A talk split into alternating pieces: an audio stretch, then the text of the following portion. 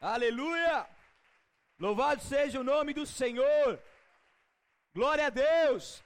Ele é bom. O Senhor é bom. Converter-se a Jesus Cristo. A conversão verdadeira vem do grego metanoia, que é a transformação, a mudança de caminho que nós estamos percorrendo, mas também a mudança de mente da forma como estamos pensando. A conversão vem para verdadeiramente nos levar a um caminho, uma verdade e a vida que se chama Jesus.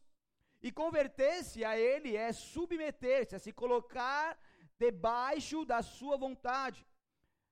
É resolver ter um relacionamento de amor com Deus, um relacionamento íntimo, um relacionamento de proximidade com Deus. É tomar essa liberdade concedida por Deus a nós, porque foi para a liberdade que Ele nos libertou, e essa liberdade que Deus nos concede, nós tomamos ela e colocamos debaixo da Sua soberana vontade. Eu sou livre, mas essa minha liberdade vai até onde Deus me diz aonde deve ir. É uma liberdade submetida à vontade de Deus, está debaixo da vontade dele. Desse modo, então, a conversão, ela abre a porta para uma caminhada em busca da felicidade. Mas por que que existem muitos cristãos que não são felizes? Por que, que muitos se convertem a Jesus Cristo, mas muitas vezes vivem uma vida superficial, até mesmo miserável, uma vida triste, uma vida onde a pessoa tudo está ruim, onde só há murmuração, onde só há dificuldades, onde não consegue enxergar nada de bom na vida, e aquela pessoa que tem Jesus Cristo, o sumo pastor, como seu Senhor, como seu Salvador, não consegue caminhar num caminho que te gera e te faz verdadeiramente feliz. Por quê? A gente vai saber aqui. Porque como, com Jesus, passamos então a ter à nossa disposição recursos para ser feliz. Nós passamos ter à nossa disposição recursos para ser feliz. Porém, se nós não usarmos esses recursos, não seremos felizes. Porque, entenda uma coisa comigo, Deus, Ele quer mais do que nos salvar. Salvar, a salvação é o maior milagre que se pode fazer, que Deus pode fazer em nossas vidas, que nós podemos viver. Mas Deus quer fazer com que nós vivamos mais do que a, a salvação em si. Porque se Deus quisesse que só fôssemos salvos, sabe o que aconteceria? A partir do momento que você aceitasse Jesus como seu Senhor e Salvador, Deus te mataria.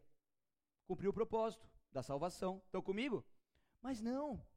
Deus ali apenas está te dando o início de uma vida abundante e transformadora com Deus, aonde você viverá o melhor dessa terra. Então, quando nós estamos ali aceitando, quando nós tomamos essa atitude de aceitar Jesus, nós passamos então a ser salvos e começamos a viver uma vida de aperfeiçoamento e começamos a ter à nossa disposição esse recurso para ser feliz, e se nós assim aplicarmos conforme o Senhor quer, nós viveremos o melhor dessa terra. Nós viveremos tudo aquilo que o Senhor tem para todos nós, porque Deus tem a, a, para nós, é, a, tem à nossa disposição essa felicidade. E eu quero falar, eu quero iniciar nesta noite uma nova série. Diga aí. Olha que alegria. Uma nova série sobre o Sermão do Monte. E é muito interessante como que Deus faz as coisas, porque eu acho muito importante a série, porque ela nos ajuda a esmiuçar ainda mais o tema e a gente vai crescendo naquilo, a gente vai aprendendo, a gente vai mergulhando ainda mais profundo, e isso traz uma, um crescimento mesmo para a nossa igreja. E é interessante que nós já tivemos várias séries aqui, né? E a última série qual foi? Cura na alma. E eu entendo que muitas vezes Deus nos pede aqui uma feijoada, algo mais profundo, algo mais profético, algo mais forte, e de repente Deus, ele veio ministrando no meu coração desde domingo passado, né, sobre trazer uma nova série. Eu preguei domingo passado para quem não lembra, sobre um capítulo do Sermão do Monte, mas daí eu comecei a folhear e Deus começou a me mostrar sobre a importância de trazer uma nova série para nós. E é interessante que Deus, ele é muito lindo e daí eu recebo uma mensagem no sábado, mas eu só fui ouvi-la na segunda-feira. Essa mensagem veio de um amigo meu que é intercessor pessoal, que amigo de batalha e de espada lá da sede, quando ali eu estava. E ali ele me mandou, ele falou assim: "Eu tive uma visão que você estava no Sermão do Monte e ali Jesus Cristo estava te levando a ter umas experiências e eu acho que não sei se você tem que pregar sobre o Sermão do Monte, não sei se você estava lá, estava lá fisicamente, ou espiritualmente, receba os dois em nome de Jesus, aleluia. Mas Deus me, me mostrou isso e eu falei, nossa, que demais, porque Deus já tinha me falado sobre pregar o Sermão do Monte e eu ouço esse áudio na segunda-feira, aonde estava testificando aquilo que Deus quer falar. E o que, que eu vejo com tudo isso? Porque muitas vezes a gente tem realmente essa feijoada, essa palavra, algo mais profético, porque nós estamos, a igreja do Senhor aqui de Itanhaém tem crescido a cada dia, nós temos amadurecido, nós temos avançado, líderes estão sendo formados, são mais de 40 líderes que estão sendo formados, né? E o que, que quer dizer com tudo isso? Porque nós não podemos esquecer da essência do Evangelho. E quando nós estaremos aqui é, ouvindo sobre essa série do Sermão do Monte, nós estaremos ouvindo sobre palavras de Jesus que são aparentemente simples, mas são essenciais para que nós continuemos crescer com qualidade e com essência. Amém? Então, aperte os seus cintos que nós agora vamos decolar. Então, o Sermão da Montanha, ele contém, aqui que eu vou começar, as bem-aventuranças. Então, ele pode ser considerado, preste atenção, o texto nobre da Bíblia, e também o sermão mais importante do ministério de Jesus. Jesus, ele se preocupa então mostrar aos seus discípulos o caminho aqui da bem-aventuranças para a verdadeira felicidade. E muitos dizem: Eu já aceitei a Jesus há tanto tempo, eu frequento os cultos, eu vou aos eventos, eu sou um dizimista fiel, eu leio a Bíblia, mas por que, que eu sou tão infeliz? Jesus, sabendo que a maior busca do homem é de ser feliz, ao iniciar a sua campanha de estabelecer o reino dos céus, ele ensina então alguns princípios, repita comigo: princípios. Princípios que, ao serem obedecidos, e conceitos que, ao serem vivenciados, automaticamente nos levam a viver a felicidade. Porque Deus quer que nós vivamos uma vida abundante e feliz para a glória dele. Abra comigo a tua palavra lá em Mateus capítulo 5, por favor.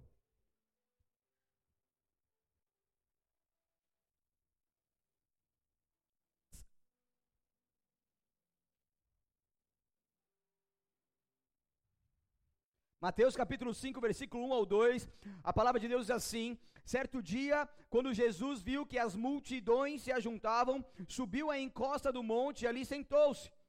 Seus discípulos se reuniram ao redor e ele começou a ensiná-lo. Então a mensagem dos capítulos 5 a 7 de Mateus é chamado de Sermão do Monte ou Sermão da Montanha, porque Jesus a pronunciou em um monte nas proximidades de Carfanaum. Então nós estamos aqui começando com o capítulo 5, versículo 1 e vamos até o capítulo 7, aonde nós aprenderemos muitas coisas maravilhosas e não perca nada dessas pregações que a gente vai aprender muita coisa boa para a gente crescer ainda mais e viver essa essência de Deus. Porque esse sermão, ele provavelmente foi proferido em várias em vários dias de pregação, que se formou então um sermão do monte, porque vários dias ficou ali ensinando várias coisas aos seus discípulos. Então, ali teve esse conteúdo que se chama Sermão do Monte. Então, nele Jesus, ele revelou o seu pensamento em relação à lei. Ele demonstrou que posição social, autoridade e dinheiro não são importantes em seu reino e o que importa é a fiel obediência a Deus. Um sermão que na época desafiou os líderes religiosos, que eram orgulhosos e legalistas, e aqui então Jesus ensina a que a obediência sincera a Deus é mais importante do que a aplicação leviana da lei. Então, grandes multidões seguiam Jesus, Jesus era o principal assunto da cidade. Todos os as pessoas queriam vê-lo, todas as pessoas queriam ouvi-lo, todas as pessoas queriam ser curadas por ele. E neste sermão, Jesus então chama os seus discípulos, as pessoas mais próximas dele, à parte e começa então a ensinar esses, esses princípios, porque ele estava, Jesus estava ali passando princípio que estava preparando aqueles discípulos para então serem os pregadores das boas novas para então enfrentarem qualquer tipo de adversidade, qualquer tipo de perseguição, para que então pudessem se fortalecer e serem enviados até os confins da terra e nada o paralisasse. Esses, esse sermão do monte foi crucial e de extrema importância para a preparação desses discípulos serem quem forem. Então, Jesus chama esses discípulos à parte e começa a os advertir sobre as tentações que eles enfrentariam. Mas Jesus, mostrando ali a realidade de ser um cristão, mostrando ali a realidade de largar tudo por Jesus Cristo, ele também leva eles a entenderem que haveriam recompensas nessa terra e principalmente na vida eterna. Então nós percorremos aqui o versículo 3 agora de Mateus 5, abra comigo ali, está aberto, né? Mateus 5. Vou ler aqui na NVT, no versículo 3, diz assim: Felizes os pobres de espírito, pois o reino dos céus lhe pertence. Felizes os que choram, pois serão consolados. Felizes os humildes, pois herdarão a terra. Felizes os que têm fome e sede de justiça, pois serão saciados. Felizes os, que, os misericordiosos, pois serão tratados com misericórdia. Felizes os que têm coração puro, pois verão a Deus. Felizes os que promovem a paz, pois serão chamados filhos de Deus. Felizes os perseguidos por causa da justiça, pois o reino dos céus lhes pertence.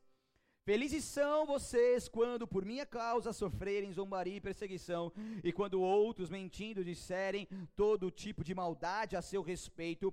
Alegrem-se exultem, porque uma grande recompensa os espera no céu. E lembre-se de que os antigos profetas foram perseguidos da mesma forma. Até aí. Então Jesus começa o Sermão do Monte com as bem-aventuranças e fala sobre quem é a bem-aventurado. Essa palavra grega, makarios, que corresponde à hebraica asher, e significa abençoados, felizes e afortunado em um mesmo tempo. Para você ter uma ideia, em Salmo 144, versículo 1, na parte segunda dele, diz assim: Bem-aventurado é o povo cujo Deus é o Senhor. Se fosse traduzir literalmente o significado dessa palavra, o correto seria: bem-aventurado, abençoado, feliz e afortunado é o povo cujo Deus é o Senhor. Então, para não ficar muito extenso na sua, na sua palavra, está lá bem-aventurado ou está feliz, porque. Mas isso tem um significado muito mais profundo. Então, aquele cujo o Deus é o Senhor, Aquele cujo entende que Deus está acima de suas vidas e obedece a Ele, se submete a Ele, essa pessoa é feliz, essa pessoa é abençoada, essa pessoa é bem-aventurada e afortunada, essa pessoa é próspera e vive as bênçãos de Deus nessa terra. Então Jesus, ele começou o seu sermão com palavras que parecem até contradizer-se, mas o modo de vida de Deus com certeza contradiz aquilo que o mundo prega. Nós vivemos numa contramão do mundanismo e o cristianismo nos faz isso. E Jesus, em diversos momentos, vai nos alertando para dizer: ei, não é o padrão do mundo que é o seu padrão. O seu padrão tem que ser a minha palavra, tem que ser a minha conduta, a minha vida, o cristianismo, Jesus Cristo. Então, se você deseja viver para Deus, deve também estar pronto para dizer e fazer o que muitas vezes parece ser estranho para o mundo. É onde todo mundo fala a mesma língua, faz as mesmas coisas, mas você, como um cristão posicionado, você vai de contramão, oposto a esse mundonismo. E nós devemos também estar dispostos a dar quando os outros tomam, a amar enquanto outros odeiam, ajudar quando outros abusam. Não é contraditório isso?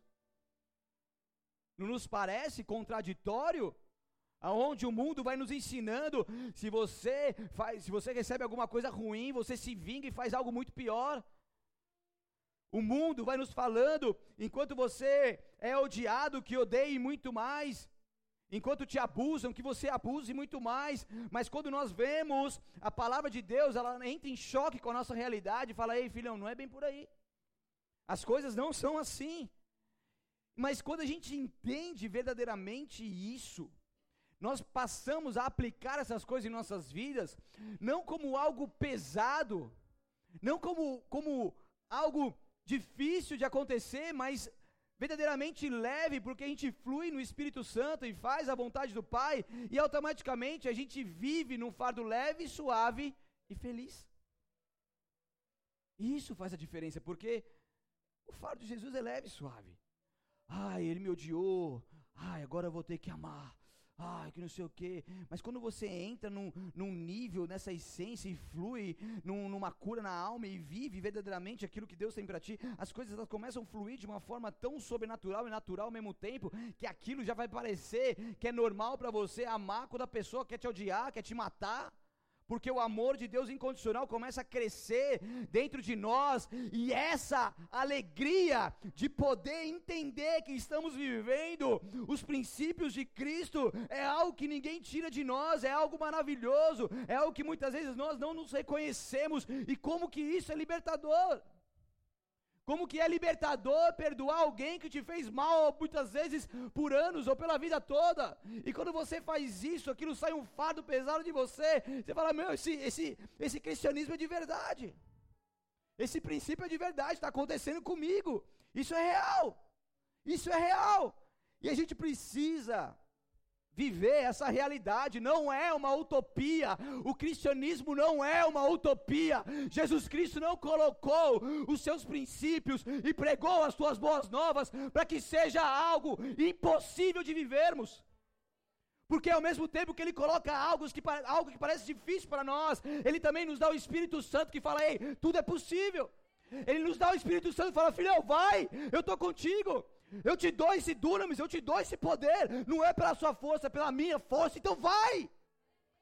Para de colocar empecilhos e barreiras. Para de limitar o poder de Deus. Para de falar que não dá. Simplesmente olhe para o Pai. Deixa Ele mover as águas do céu sobre a sua vida. Deixa Ele te curar. Deixa Ele te levar a voos mais profundos. Deixa Ele te tirar dessa mesmice, dessa masmorra. Deixa Ele te tirar dessa prisão, dessa cisterna. Deixa Ele tirar desse poço de destruição dessa superfície, dessas vidas muitas vezes medíocre, infeliz, rabassura e cantaramanais. Deixa Deus te tirar dessa condição, porque Ele tem poder. Ele tem poder. Creia em Deus. Creia em Deus. Creia no seu poder. Creia no seu poder. Creia no seu poder.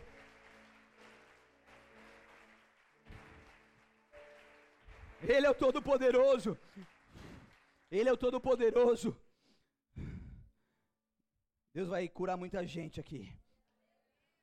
Deus vai libertar muita gente. É como uma chave que vira e as coisas parece que são totalmente transformadas. Parece que não são.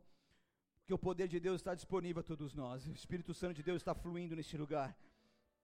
E há pelo menos quatro considerações sobre as bem-aventuranças.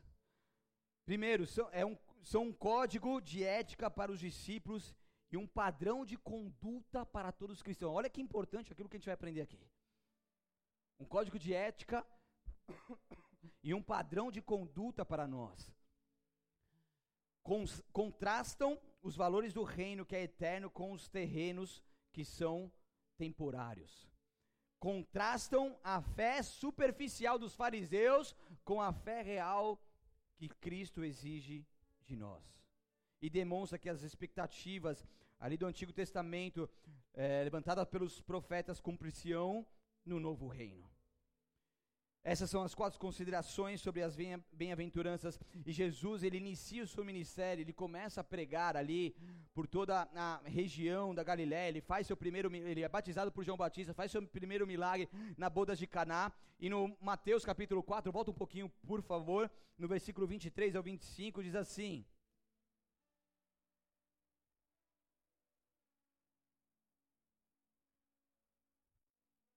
4:23 diz Jesus viajou por toda a região da Galiléia, ensinando nas sinagogas, anunciando as boas novas do reino e curando as pessoas de todo tipo de doenças. As notícias a seu respeito se espalharam até a Síria e logo o povo começou a lhe trazer todos que estavam enfermos, qualquer que fosse a enfermidade ou dor, quer estivessem possuídos por demônios, quer sofressem de convulsões, quer fossem paralíticos, Jesus os curava. Grandes multidões o seguiam, gente da Galiléia, das dez cidades, de Jerusalém, de toda a Judéia e da região a leste do Rio Jordão. Todos estavam ali para ver o que Jesus estava fazendo, a fama de Jesus se espalhou pelas terras vizinhas ali, aonde quer que ele passava, ele arrastava multidões.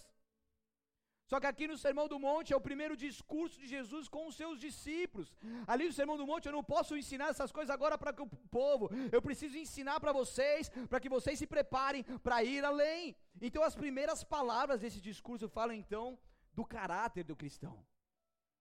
Porque o cristão tem que ter caráter. Como é triste de se ver cristão mau caráter, cristão que dá mau testemunho aí fora, cristão que mente, que rouba, que furta, cristão que diz que é cristão, mas não é cristão. Mas não vive Jesus Cristo, porque não, não é que nós estamos, estamos imunes de erro e de pecado, mas é como nós nos comportamos mediante a Ele, como nós nos arrependemos mediante aquilo que nós fazemos de errado. É essa é a diferença entre aquele que tem o Espírito Santo e ao errar, sente a tristeza que gera arrependimento, ou aquele que se diz cristão, mas erra e não está nem aí. Estava conversando com uma pessoa agora, ah, meu Espírito Santo às vezes fica falando os negócios para mim, fica me pegando lá, eu fico meio, meio triste, fico chorando. Eu falei, glória a Deus por isso, eu fico meio mal, peço perdão, tal. glória a Deus por isso. Que bom que o Espírito Santo é seu amigo. Que bom que ele fala com você, que bom que você o ouve, que bom que você se constrange. Porque enquanto estiver acontecendo isso, é que você ali está com seu coração batendo e você está cada vez mais morrendo para si mesmo, para que Deus, Jesus Cristo, reine. Então, a gente vai mergulhar agora versículo por versículo, amém? Versículo 3 diz: Felizes os pobres de espírito, pois o reino dos céus lhe pertence. Isso faz uma alusão a Isaías 57:15, não precisa abrir, se quiser anotar, vai estar aqui na tela também, que diz: "O alto e sublime que vive na eternidade, o santo diz: habito nos lugares altos e santos e também com os de espírito oprimido e humilde. Dou novo ânimo aos abatidos e coragem aos de coração arrependido. Os de coração arrependido, que obedece, submete, ele dá um novo ânimo.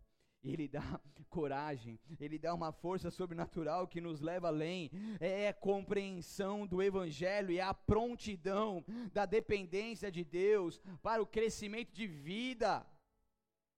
É quando você compreende o Evangelho, quando você entende que depende de Deus.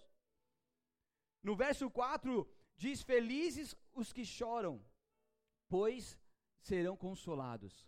Se você pegar uma pessoa dura de coração, petrificado, uma pessoa fria, ela já não chora mais.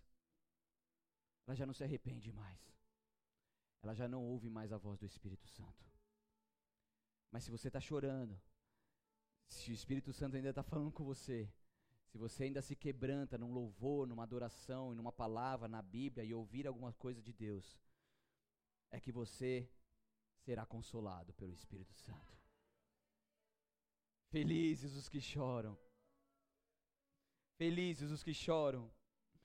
Isso refere-se a Isaías 61:3, que diz a todos que choram em Sião, ele dará uma bela coroa em vez de cinzas, uma alegre bênção em vez de lamento, louvores festivos em vez de desespero.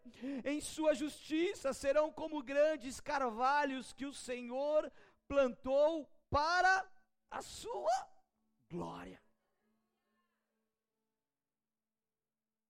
A bela coroa em vez de cinza, alegre bênção, em vez de lamento, os louvores festivos, em vez de um desespero.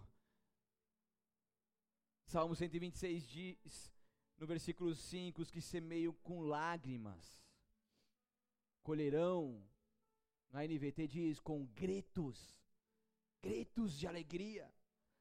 Você já foi tomado por uma alegria demais, uma alegria que não cabe no peito, que você sai gritando, gritando, gritando, gritando, porque você não se contém.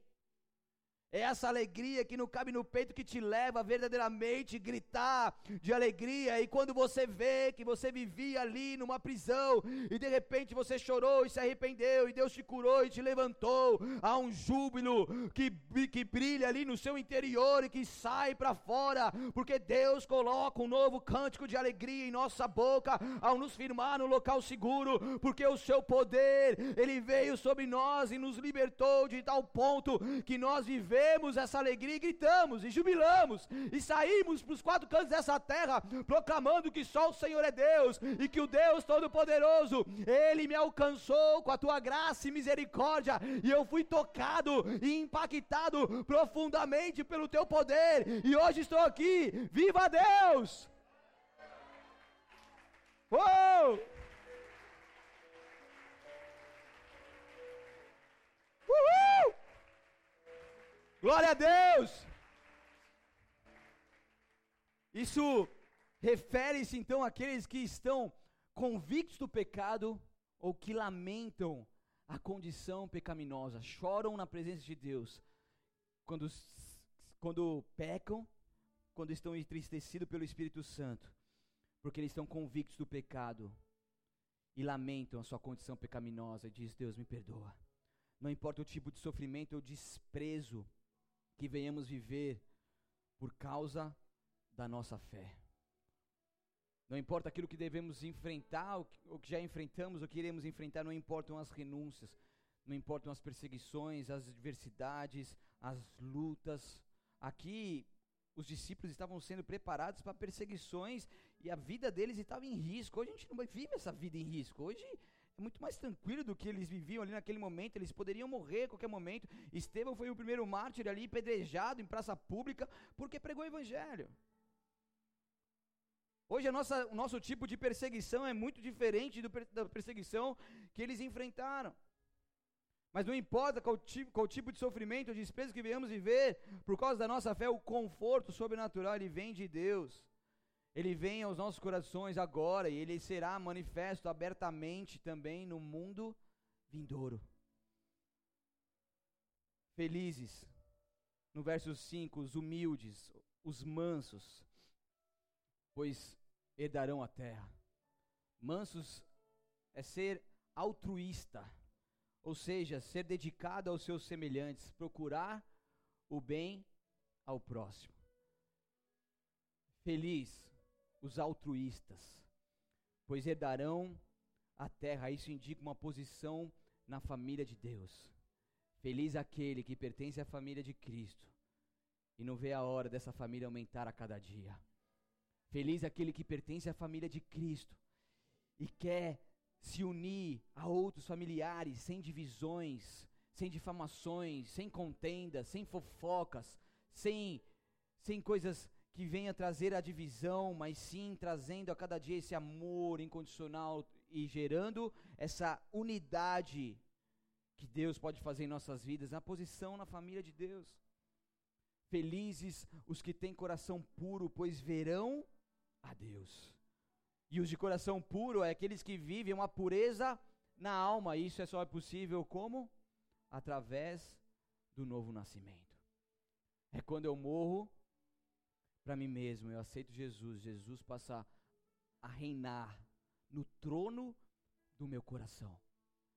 E quando eu vivo esse novo nascimento, a partir disso Deus vai fazendo essa obra salvífica e transformadora e nos leva a viver esse coração puro e nos faz a ver a Deus. A gente tem acesso a Deus, ao trono da graça. Felizes, felizes os que têm o coração puro porque é só assim, esses que vivenciarem vivenciarem o novo nascimento verão a Deus, agora pela fé e mais tarde face a face. Aqueles que nasceram de novo, aqueles que verdadeiramente entendem que Jesus Cristo, Filho de Deus, morreu numa cruz, ressuscitou e hoje vivo está e agora reina a destra do Pai. Aqueles que entendem isso, vivem esse novo nascimento e começam então a desfrutar dessa alegria tanto na terra e da alegria eterna nos céus, face a face com Deus. Deus.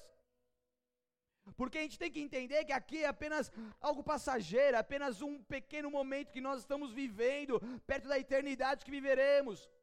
O que Deus sempre estava ali, Jesus, ao pregar aos seus discípulos, em todo momento, ele falava de eternidade porque a eternidade nunca pode ser esquecida de todos nós.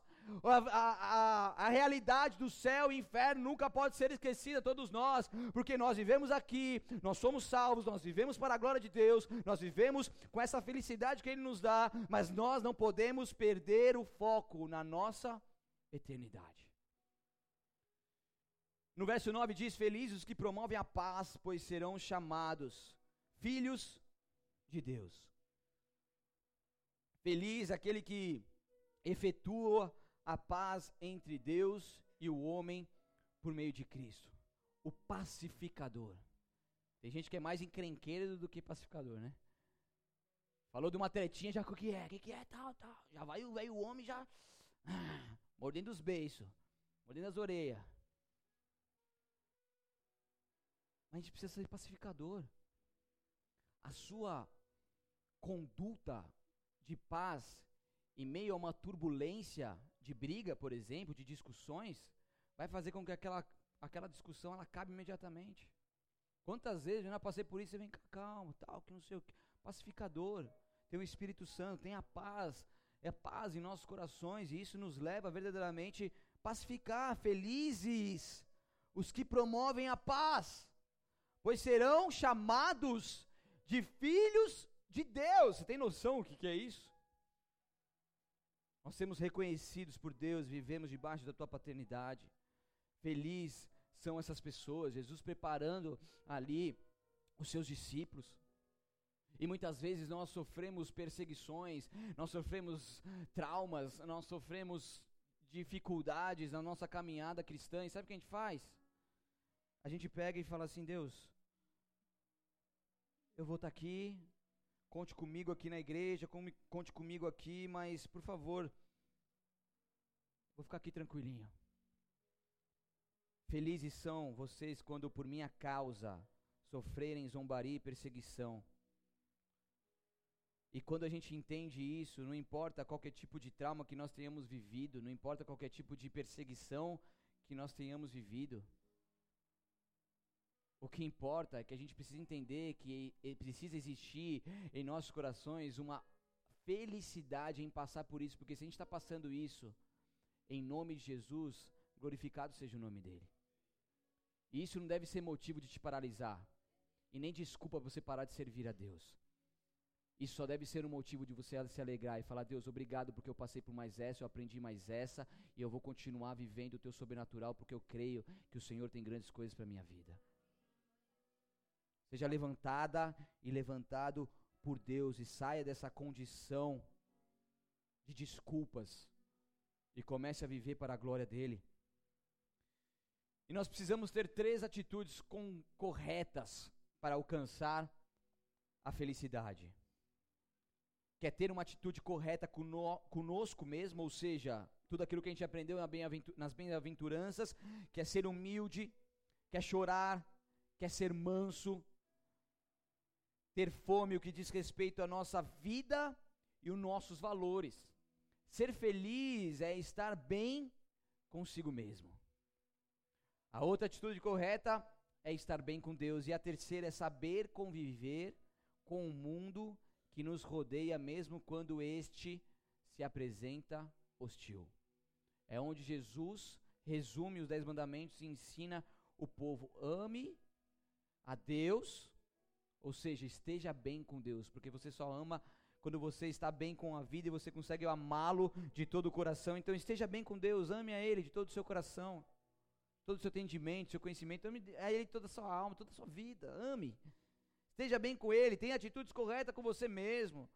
Aprenda a viver a humildade de Deus, aprenda a chorar com o coração quebrantado, a ser manso, a ter fome, o que diz respeito à nossa vida com os valores.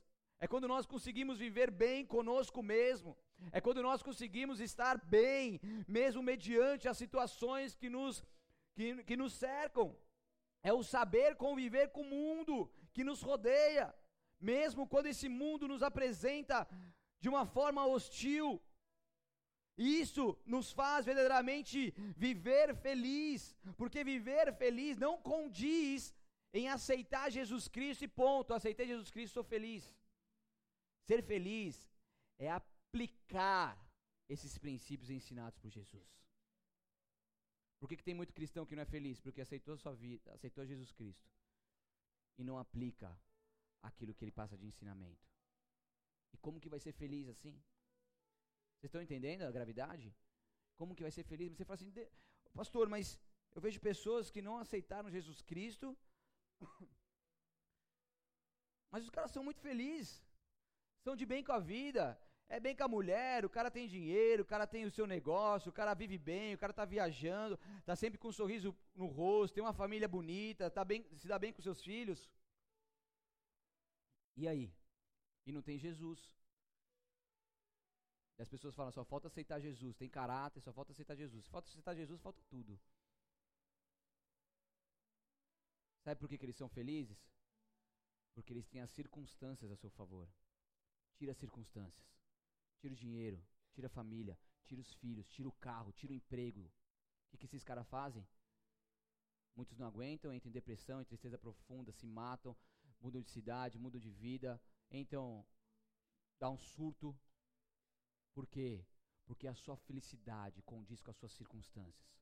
Agora, um cristão que entende tudo isso que está sendo falado aqui, que é um bem-aventurado, tira tudo dele. Tira tudo dele. Tudo, qualquer circunstância, tira. Ninguém vai poder tirar o que está aqui dentro. Jesus Cristo não pode ser removido dos nossos corações. E essa felicidade verdadeira que Ele tem para nós é algo maravilhoso que todos nós devemos viver.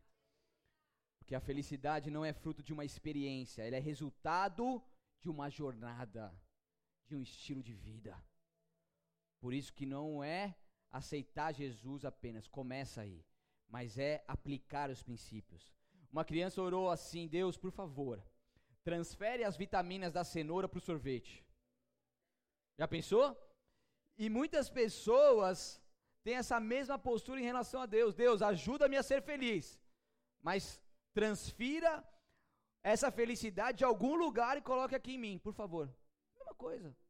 A gente quer que a felicidade seja transferida. Não, isso é impossível. Nós precisamos viver. É uma jornada. É uma jornada que nós devemos pleitear a cada dia.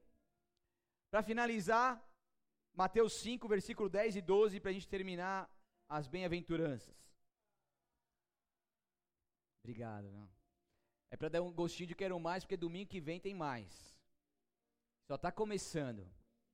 Não é gostoso aprender essas coisas com Jesus? Por mais que você é macaco velho de igreja e já leu bem-aventuranças de, de frente para trás, trás para frente, já sabe de tudo ali. Quando você ouve um pouco mais a palavra de Deus, ela é viva e eficaz, ela não vai mexendo com a gente.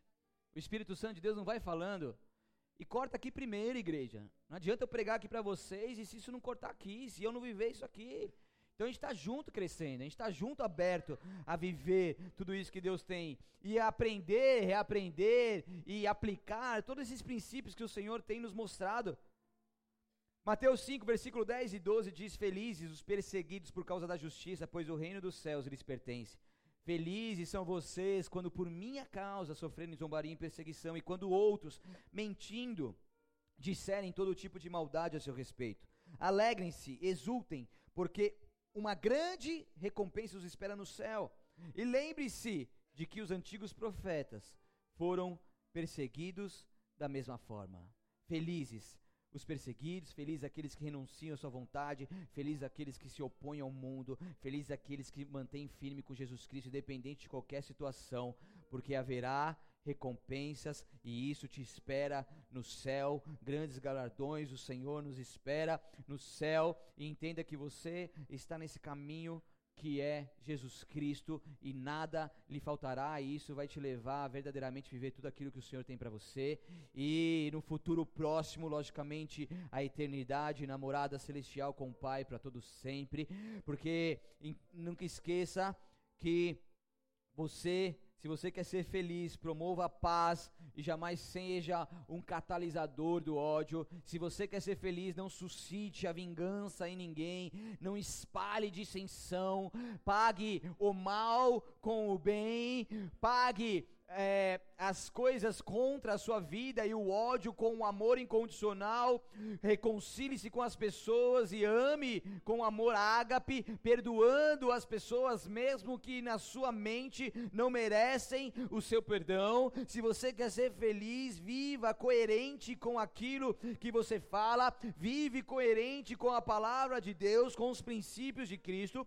O texto diz: Bem-aventurados vocês quando estiverem vivendo aquilo que creem, ao ponto de sofrer injúria e perseguição, mas não fiquem tristes, regozijem-se, porque grande é a vossa recompensa e o vosso galardão nos céus. Segure firme, se mantenha posicionado em Deus, no centro da vontade dele, não se desvie nem para a direita nem para a esquerda, não caia em tentação, mas permita que Deus te livre do mal e te conduza a essa vida abundante. Bem-aventurado aquele que pratica a retidão, aquele que vive de acordo com os seus princípios, tralhar a verdadeira felicidade independente das circunstâncias. E Cristo, ele ensina que se conquista a felicidade buscando o certo, o eterno, o justo, o verdadeiro. Porque um caráter reto trará felicidade independentemente das circunstâncias ao nosso redor. E nunca esqueça que a felicidade é a principal característica de Deus. Nós servimos a um Deus feliz. A um Deus muito bem humorado e feliz. Portanto, Deus não apenas nos ensina a felicidade, como a experimenta e compartilha os seus segredos a seus filhos. Porque Jesus ele veio à terra para nos dar um mapa da mina, para ensinar o segredo que abre o cofre, o rumo certo, os pontos cardeais de sermos felizes. Jesus veio na terra e ele deixou para nós a tua palavra, os teus princípios e ensinamentos, para que se nós aplicar, aplicarmos em nossas vidas, nós verdadeiramente desfrutaremos desses tesouros que o Senhor tem para todos nós. E viveremos feliz, bem com Deus, bem conosco, bem com o próximo. Feche seus olhos e abaixe sua cabeça em nome de Jesus.